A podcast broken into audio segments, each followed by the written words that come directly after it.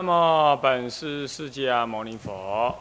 南无本师释迦牟尼佛。南无本师释迦牟尼佛。南无本师释迦牟尼佛。南无本师释迦牟尼佛。南无本师释迦牟尼佛。无上甚深微妙法。无上甚深微妙法，百千万劫难遭遇，百千万劫难遭遇。我今见闻得受持，我今见闻得受持。愿解如来真实义，愿解如来真实义。佛教儿童教育，各位比丘、各位沙弥、各位居士，大家阿弥陀佛。阿弥陀佛，请放上。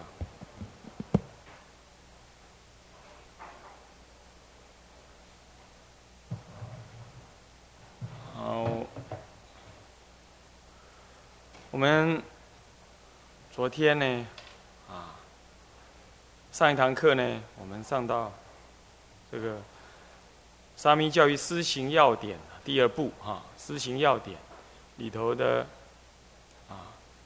教育宗旨，啊，我们提到了，啊，教育宗旨除其实就是训练三种人做准备，一种呢，就是佛教居士，优良的佛教居士；第二种就是社会的精英，这两个是重叠的，啊，并没有可分开。啊那么第三呢，就是训练他有因缘的话做出家生前，是这三类人做准备，啊，以这三类人做准备。那接下来我们要看看我们的教育目标。我们昨天稍微提，我们上一堂课也稍微提了一下，啊，培养一个具足佛教。啊，悲智气质，啊，这就是超俗的性格了哈。内蕴传统伦理的涵养，其实它更扩张的说是一种时代的道德。再来就是五欲并重，这个其实也是应该更扩张的讲，其实应该是全人教育或者是完整人格。那最后第四项就是又能适应现在及未来的生活，啊，生活还不够哦，还要学习，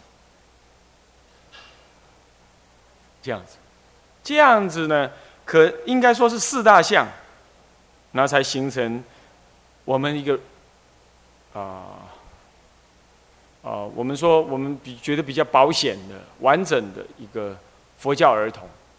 那一般来讲啊，现在讲所谓的人本教育这一类的名词哈，那么他们也讲什么全人教育？他们的全人教育是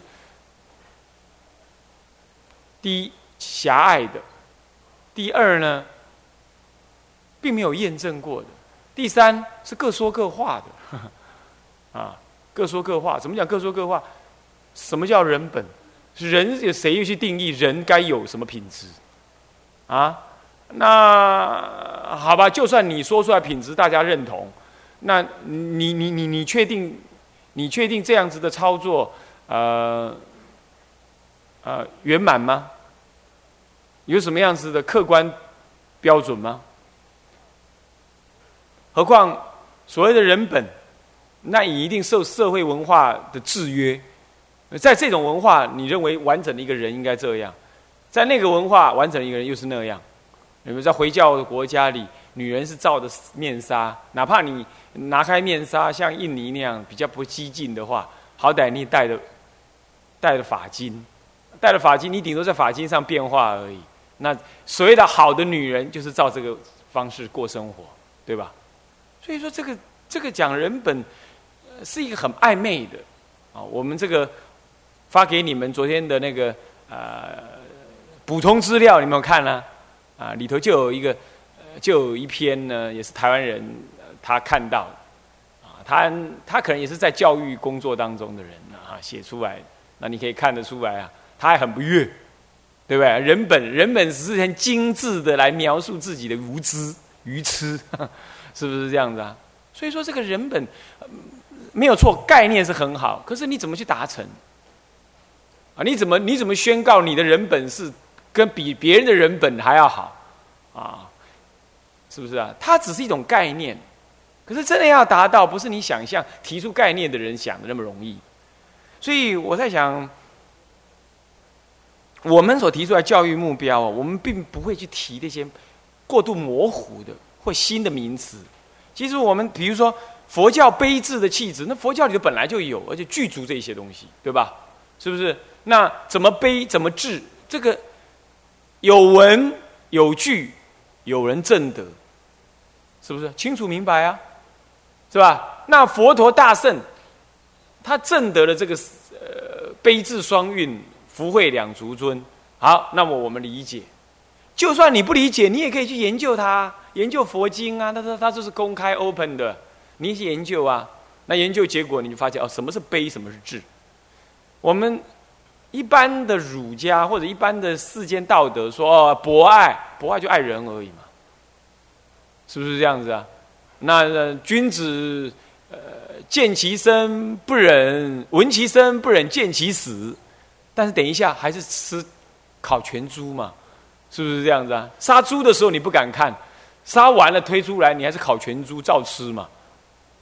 是不是这样子啊？你说这是什么哪一个族的的习惯？那那你要哪个族的习惯？你你要去跟着学台湾有所谓的十大族，你哪个族你都去搞他一下下，这这算什么人本？这算什么啊？学术多元呢？这也不是嘛，对不对？所以说佛教讲的悲，佛教讲的智，佛教讲的悲是在智慧的造。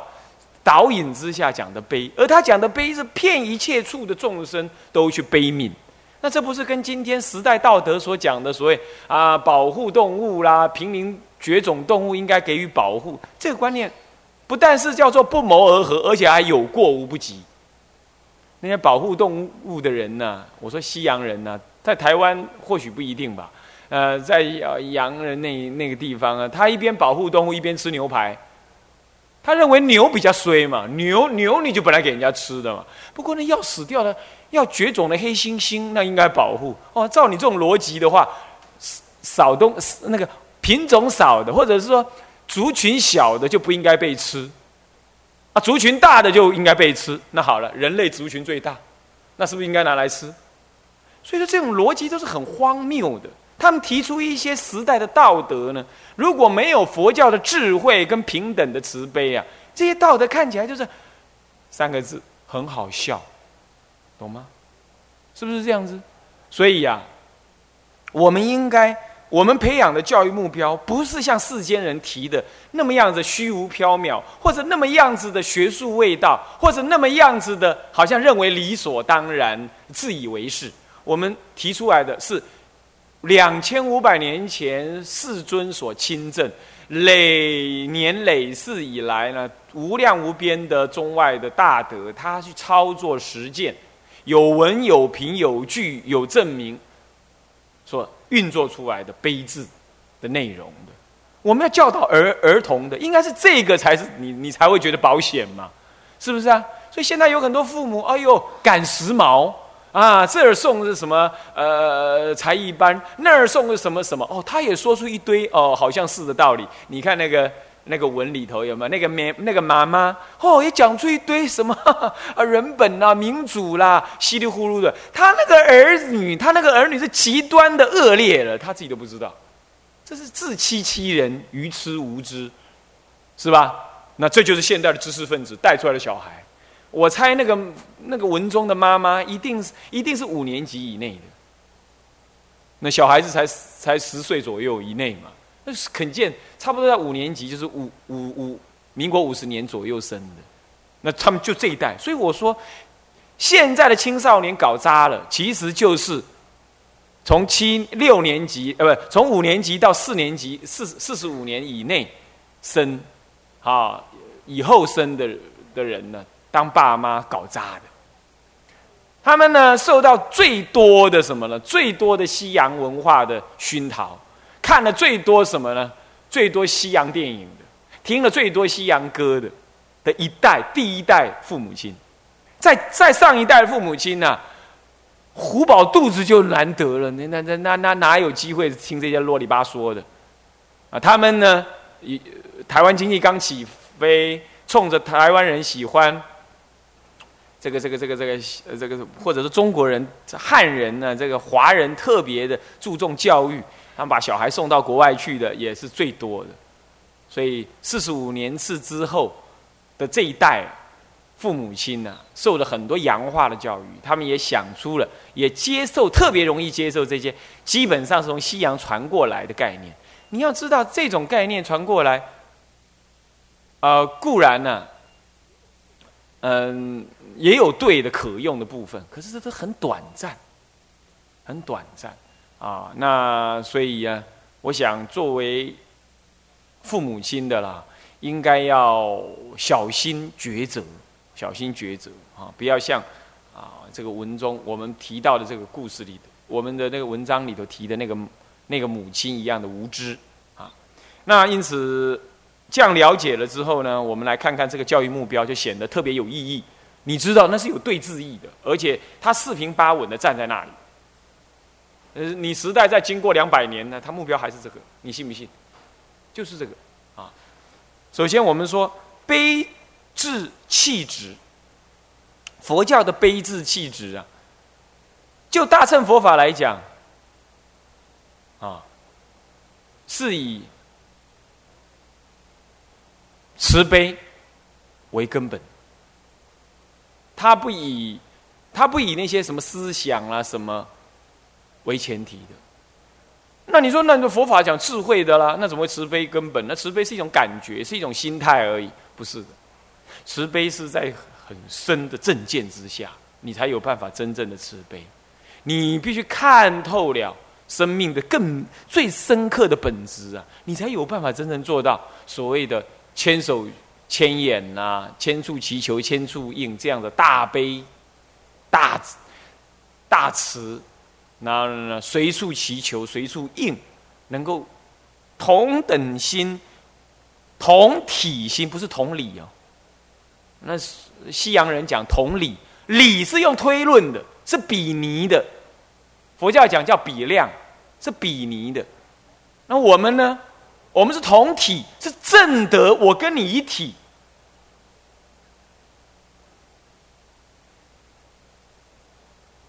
懂意思吗？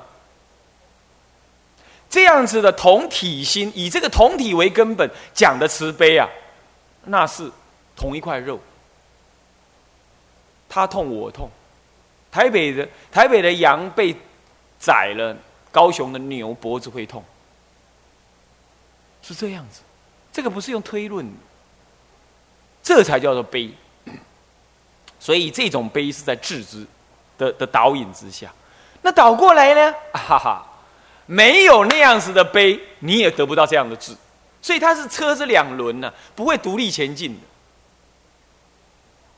不会独立前进。所以菩萨为什么要成沙劫利益众生？不是说他慢，不是说修的法门差慢。啊，没有像某些宗派讲居生存活，啊，不是这个意思，是他要经历过这些感觉。当经历，并不是说一起去造业的意思啊，经历是指的经历过，去感同身受众生这些苦难，然后去思维，想方设法去用办法去利益这样的众生。你比如说弥陀佛就最最明显了。阿弥陀佛，他干嘛建立极乐世界？他就是想方设法理解一切众太多的众生呐，有听佛法是有听没懂，修不来，而业障深重，或者是呃习气很重，要不就是马上就要恶缘现前下地狱去了。他现在他就要想方设法去无量五劫思维、无边劫照在永劫的去完成那个极乐世界。那。这些，他就完成极乐世界。好，先别说完成，先说五劫思维干嘛？他坐在那里思维啊，不是睡觉呢，也不是游玩呢。五劫思维是指的运用智慧抉择分别，再加上去体会种种的深刻的道理。这个请问是什么东西推动他的？推动他这五劫思维，他那时候还没成佛没，是不是？哦，还做法藏比丘的时候，他他就五劫思维，那什么？为什么会这样？悲心推动他嘛，懂吗？那你悲生智才有生的机会，所以悲是引发那个智深刻不深刻的什么了开关。我今天是因为看到儿童教育重要，我才会开这个课。开这个课，我才会自己受益最多的是我自己嘛，是不是这样子？啊，我不好意思说那叫悲了，起码我有个想法，我想要去做这件事，那我才有机会去理解，并且去讲给你们听。OK，是不是这样子？所以这叫做悲导引智。可倒过来呢，悲只是很。就我们，就我在依于我在菩提心修道所讲的，这个悲只是表面对境、欲缘对境所升起的念头，一种不舍的念头。这其实还是生灭的，对待意的，对不对？生灭是吧？我没我对待意什么对待？对待就是我看到我看到那个境界，我产生这个想法嘛，这对待的啊。既然是看到境界产生这个想法，显然是生灭的，对不对？有境界升起，没境界就没有生灭，它不究竟。所以它虽然能升起质的生化，可是它它本身的存在也是生灭的，因此它就不够深刻。所以倒过来，它由它做开始，再回来更深刻的体会到质众生的什么同体法界如实相。一念三千，无众生，无心，无佛，或者心佛众生三无差别。证得这样子如实相之后，哦，你的悲呢？智，你的悲慈悲呢就不动不动摇，因为那个智已经现前，那那个你的悲就不再是对境升起的，也不是生灭的了。这样懂吗？这叫做绝对的菩提心。圣意菩提心，那这样子，你看菩萨度一切众生，我们昨我们上一堂课讲的要有爱心，要有耐心，那菩萨最有耐心了，你信不信？你整天求他，对不对？求的死去活来啊！你说菩萨，你要给我这样，给我那样，嗯，然后呢？然后你自己也没修行，菩萨不会把脸转过去不看你他还是接受你，他那个耐心充分，爱心骗一切处。谁求谁都有用，是不是？好，这就就近了。所以说悲智啊，悲现前，慈悲心现前，然后智就生化，智生化了，慈悲心生也跟着生化。那这样的上下上下一直上下，一一直上去，一直上去。那声闻人呢，一方面只注重自己的修持，自己的问题的解决，使得他。安住在这个解决上面，因此他就没有因缘再去多方的感受众生的苦。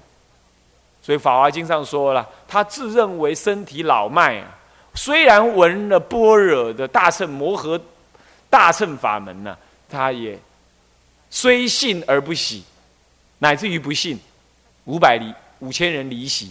那信的人呢，也不喜，不想学。他甚至于能讲啊，在般若会上，他甚至能讲啊，都不觉得跟他有关。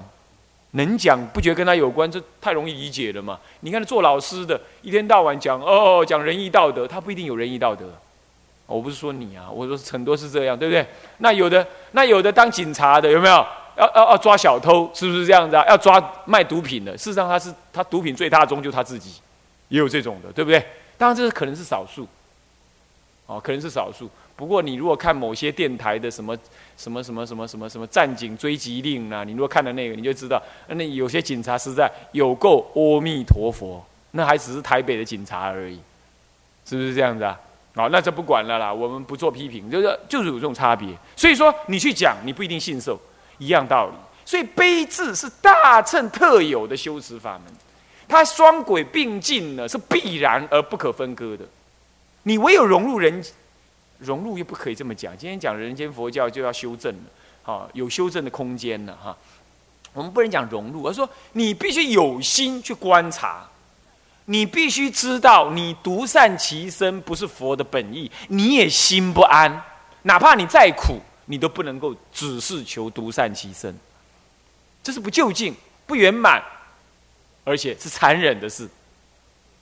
你必须知道这样，这叫做智先导引你，然后有这个字来导引你，就发起悲念，悲念之后就更深刻的去感受众生更维系的感觉，小孩子维系的感觉，大人维系的感觉。然后这个时候呢，你在寻求解释缘起性、本然性啊，然后呢，再寻求它的对治性、对治义，这样了解众生的苦相以及苦的原因，叫做集。因此去找寻灭苦的方法，叫做道。最后理解灭苦的现象以及灭苦的状态，并且也带领他走到那个灭苦的状态去，这叫做。这叫做大，呃，这叫做苦集苦集灭道的灭，懂意思吗？就灭灭掉那个苦，这是大乘的四圣地，这是大乘的四圣地，是这样子这样理解的。所以，一方面听闻了佛法，他大什么大乘小乘都没有什么重要，因为他就是告诉你事实，你心向于一切众生。为愿待一切众生受苦，并且愿意修的一切法门，都以利益众生为目标。这个时候，一切的法都变成大乘了。那这个时候，望这个以这个跟基本的念头为本，然后望他看过去的，你是不会只看到你自己的解脱，你会看到众生的解脱。你也不会只看到你的庙好不好，你会看到佛法将来该怎么办。懂我意思吗？所以他不一定急着盖自己的庙。他应该急着替未来的佛教培养人才，啊，他应该要这样做，或者说他很可能这样做。我们不能讲应该了，很可能这样做。他眼光会更深刻、更广、更就近。因为更深、更广、更就近，所以他的他的字就要用的更深，他思虑就要更绵密。他还当行人所未行，见人所未见，发人所未发，他就很容易这样做了那是不是字就深刻了？是不是这样子？所以你看看，悲字一直是在这样双轨运行的。倒过来说，你那个这种眼光你不现前，你这种我讲这个道理你不听，你不以为然。你说哪有自己没度能度人？我可没这样讲啊。可是你把它想成这样，结果你在想啊，我先搞好我自己吧。你眼光开始往内了，你你你看不到别人的苦难，因此。其实你内在的苦难就跟他一样多哎，只是现前现起的少分而已。结果你在那拔草，懂吗？长一根你就拔一个，长一根你就拔一个，你的烦恼无量无边呐。结果你的对峙呢，哪怕都让你拔光了，一棵大烦恼无名树还在那里，无名的树还在那里。所以要拔草，不如种一棵大大的菩提树了。可是你如果只是在那里呢？只是在那里，把你那个小草有一棵最大的无名的树在那里，却一点你动也动不了它。这就生闻人所证得的，个人的现前生死烦恼断尽。可是，一切众生的烦恼，其实是在他自信中的，他没现前的，因为不可能，他已经断我执之后就没有现前的余地了。但他悬在那里，他无法利益一切众生，所以他疑问。他仍然有极大的疑问，这种疑问看到他想度的众生呢，他无能力度，其实还是一种烦恼，叫界外烦恼，三界之外的烦恼，叫界外烦恼，仍然在那里。那这不是佛出世的本意。即便全天下人都做阿罗汉了，佛也不高兴，因为佛不是这个意思啊，对不对？十方世界无量边的诸佛，他们都超过了这个了。这样懂吗？这个不是批评，这只是说佛的本意是什么？告诉你们，啊，在大乘法里头没有声闻法这种概念，那个只是一个脚，对某一些人的脚踏阶而已。那你说，那我是不是要先学完声闻法再来那个？没有，没有这个意思。你直接就可以，你本来就直接进入大乘法，因为那是唯一佛乘呢。佛出世本来的意思是这个，是因为有人就是没办法接受，才下回向再建这个。什么如幻的法给他去做暂时的化成，这样懂吗？而不是说先学了化成才能够进入宝所，不是这个意思的。啊，直趋宝所是大乘人的因缘。啊，那么好，这样讲到这里来，这样就知道。所以这个悲字一定是大乘的根源，一定是大乘的根源。同时，换句话说，倒过来说，应当赞叹学习好要的深入大乘的佛法。这样了解吗？这样了解吗？好，这样子，你就能够慢慢的熏出你自己做父母的悲智气质，那也才能够陶养你的儿女有这种气质。所以你看到他在玩动物的时候，你跟他讲不要玩动物哦，这种讲法跟世间的妈妈事实上是一样的，事实上是一样。你要更深化的讲，你要用感同身受的方式去讲。如果有人没事，一个阿姨跑过来，哎呀，弟弟呀，好可爱哦，噔，捏一下，你觉得怎么样？哎呀，呃，妹妹啊，长得好漂亮哦，屁股拍一下，你觉得怎么样？没惊，没没没怎么样，没没。没有感觉吗？不，你一定会受到一种惊吓，哪怕他是好意的。啊，你要用这种感同身受的方式呢，去讲道理给他听。你不要用大人的那种所谓逻辑理念啦、礼貌啦，啊，你有没有尊重他啦这种观念？你有没有尊重这个东西？是人跟人才有的。你看狗为了吃东西，它可以对你永远永远摇尾巴，你踢它，它还是对你摇尾巴。它不管尊重不尊重，它管吃，是不是？但是它会受到惊恐，是真的。它的我执仍然存在。所谓的尊重，是人类多衍生出来的更维系的我执。你一天到晚跟他讲尊重，他倒过来会跟你讲：“妈妈，你怎么打我？没尊重我。”他还会运用这个道理来反制于你。所以那不叫尊重，那叫感同身受。那是佛法做出发的，所以你你这样这个拿这个 case，你就可以知道这个例子，你就可以知道讲解一个道理给儿女，跟一般人的讲法是不同的，哪怕目的是一样，懂意思吗？